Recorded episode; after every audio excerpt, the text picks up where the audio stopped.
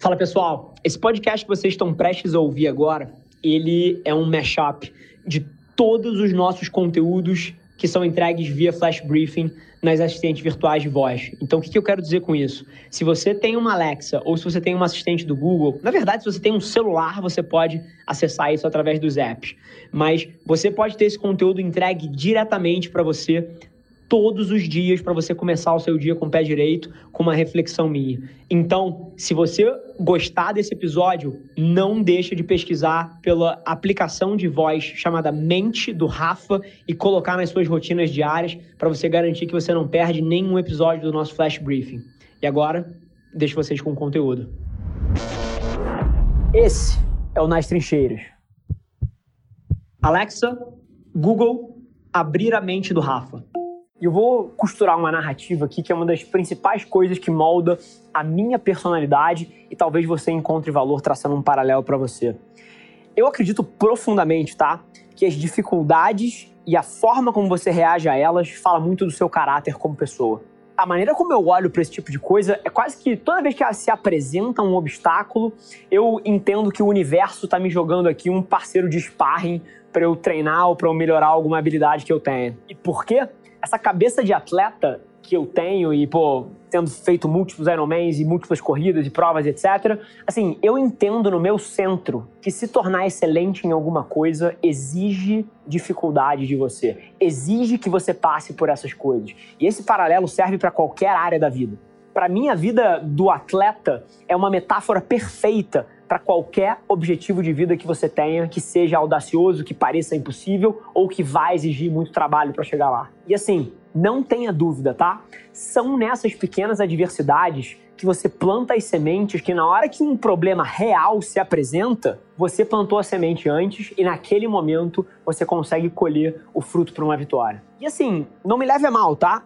Todo mundo já se encontrou numa situação onde você estava frente a um oponente que era melhor que você, ou algum obstáculo que era maior do que você, seja uma pessoa mais alta, mais forte, mais rápida, ou seja um problema cuja capacidade lógica ou a habilidade específica você não tinha na época. Isso é normal. Mas é 100% como você escolhe reagir a isso que define quem você vai ser. Porque no fim do dia, isso não é uma forma de mensurar quão bons eles são mas um caminho para eles se tornarem quem eles querem ser. É exatamente assim que eu vivo a minha vida e eu tenho certeza que se você internalizar isso, pode fazer toda a diferença para você também. E vendo o vlog de alguns dias atrás, que é onde a equipe selecionou um pedaço do conteúdo que falava muito da minha posição frente às reuniões que eu entro, né? E como é que eu consigo fazer tantas reuniões juntas e pular de uma para outra. E o panorama que eu dei foi basicamente que eu tô sempre por cima dos assuntos ou eu não estou ali para emitir a minha opinião. Ou eu sou a pessoa mais especialista no tema e eu estou ali para direcionar a conversa, ou eu estou ali talvez para provocar perguntas e para fazer as pessoas pensarem de uma forma, mas o ponto de vista final não tem que ser meu. Ou seja, eu sei exatamente aonde é o meu círculo de competência. E aí a provocação aqui é para vocês entenderem o que isso significa de prático na sua vida. Eu tenho zero, zero respeito pelo cara que experimentou mil esportes e nunca fez nenhum direito. Mas eu tenho um respeito máximo pelo cara que escolheu um e se tornou um mestre naquilo ali.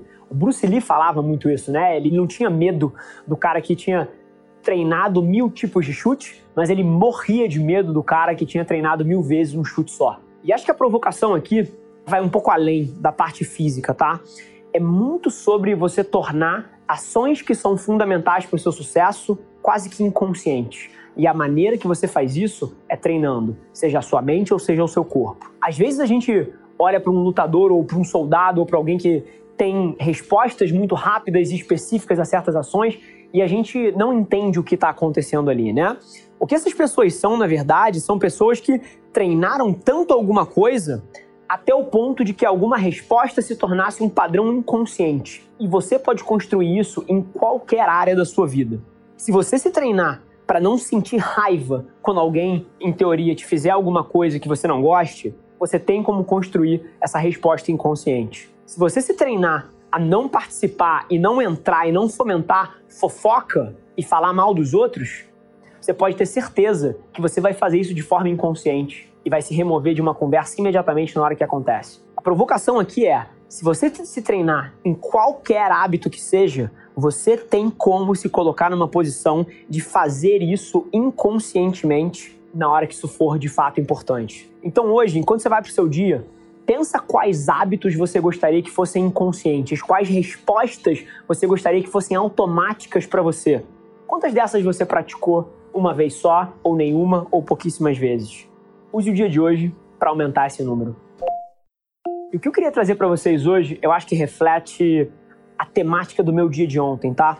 Se tem uma coisa que eu tento deixar muito claro para todos os executivos das minhas empresas, é que o perfeito é o inimigo do feito. E que, inclusive, o perfeccionismo é o inimigo da ação. Agora, não confunda de maneira nenhuma isso com falta de excelência. Excelência é a perseguição pelo melhor que pode ser. Perfeccionismo é você colocar num pedestal uma coisa que talvez nunca venha a ser verdade. E, inclusive, assim, um dos meus temas favoritos é, é o lado humano das coisas, né? E você pode olhar tudo que existe sobre comportamento humano aí fora, que você vai ver que esse tipo de pensamento exagerado tem inclusive um impacto extremamente destrutivo na vida das pessoas. Eu gosto de chamar isso até de pensamento de tudo ou nada, né? Que é aquela pessoa que ou tá fazendo a dieta da vida, vai perder 10 quilos por semana, ou, porra, não vale nem a pena fazer dieta e comer direito. É aquela pessoa que, cara, ou ela tá indo pra academia todos os dias, ou, cara, não, não, não vou duas vezes por semana. Você vai duas vezes por semana, eu nem vou. Ou esse projeto aqui é um sucesso absoluto perfeito, ou não valeu a pena ter feito. Cara, esse tipo de cabeça, ele é tão destrutiva e ele se desdobra até em relações interpessoais, coisas bizarrices do tipo que eu ouço. Cara, ou você tá comigo ou você tá contra mim. Cara, ou é mal ou é bom, não tem meio termo. Quando na verdade, a maioria das coisas na vida joga num campo cinza, não é preto e branco. E inclusive vou te falar a minha experiência com gente ao longo desses 30 anos de vida cara, me mostra que, inclusive, esse tipo de pensamento é mega associado com depressão, frustração. Várias das pessoas que eu conheci que passaram por momentos pessoais difíceis eram pessoas que tinham linhas de raciocínio parecidas com essas.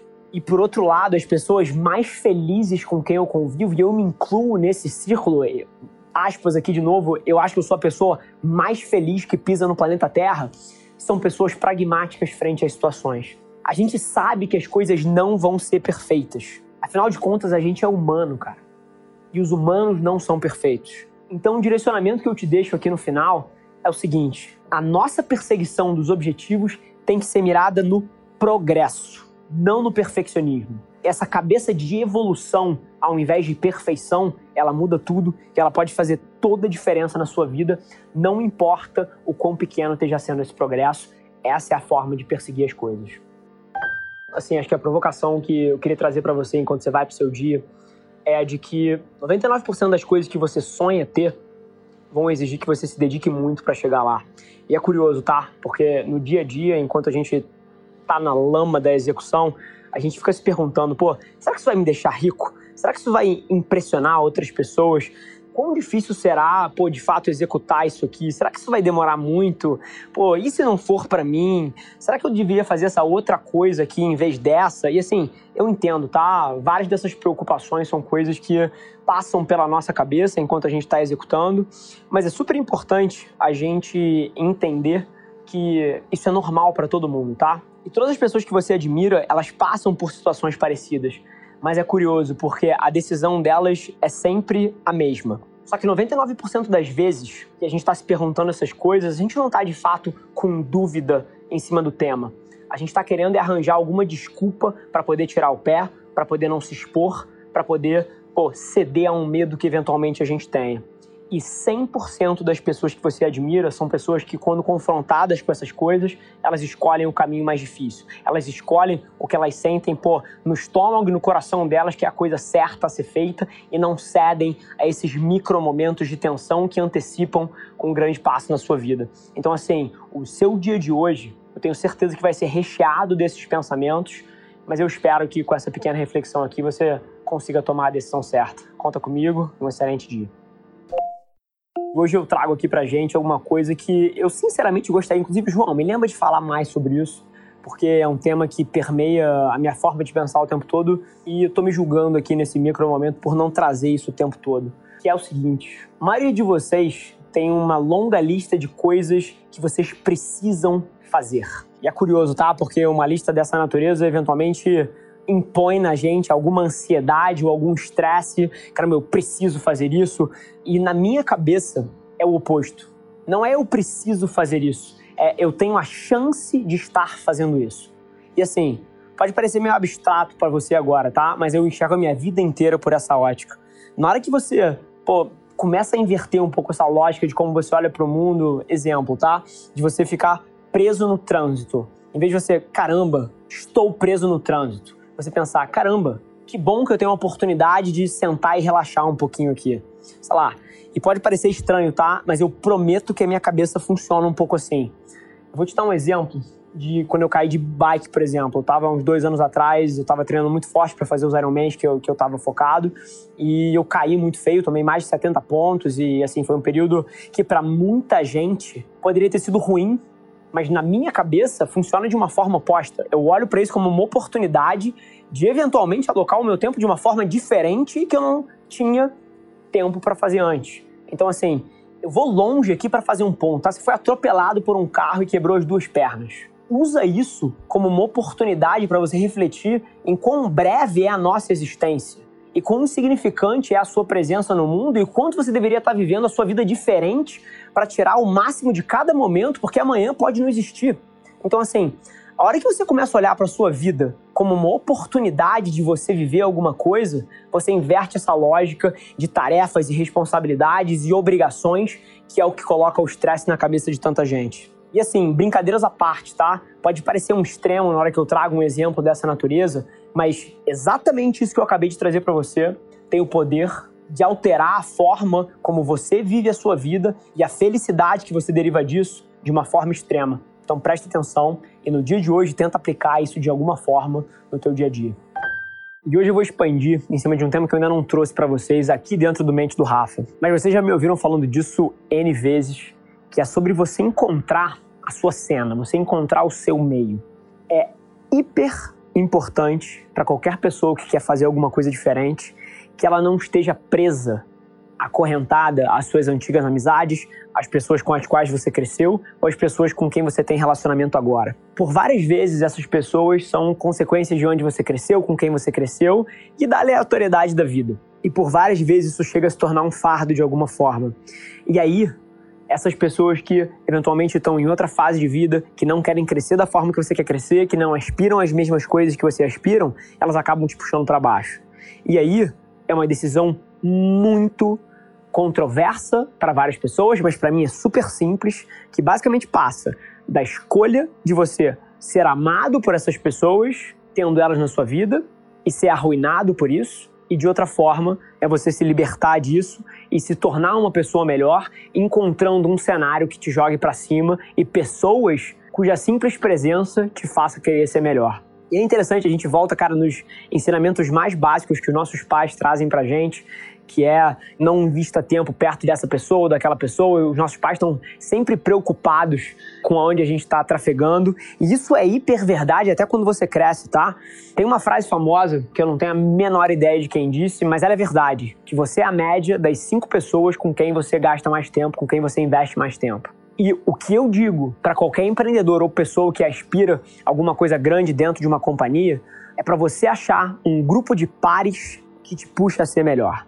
Nada, nada é mais poderoso que isso. O combo de você cortar três babacas tóxicos da sua vida e substituir eles por três pessoas otimistas, positivas, progressivas, que olham para frente, que aspiram grandes coisas frente à vida, isso é transformacional na vida de qualquer ser humano. Então assim, o meu push hoje aqui é para você de forma consciente passar a entender quem você deixa entrar na sua vida, porque no longo prazo isso vai fazer uma diferença tremenda de onde você chega.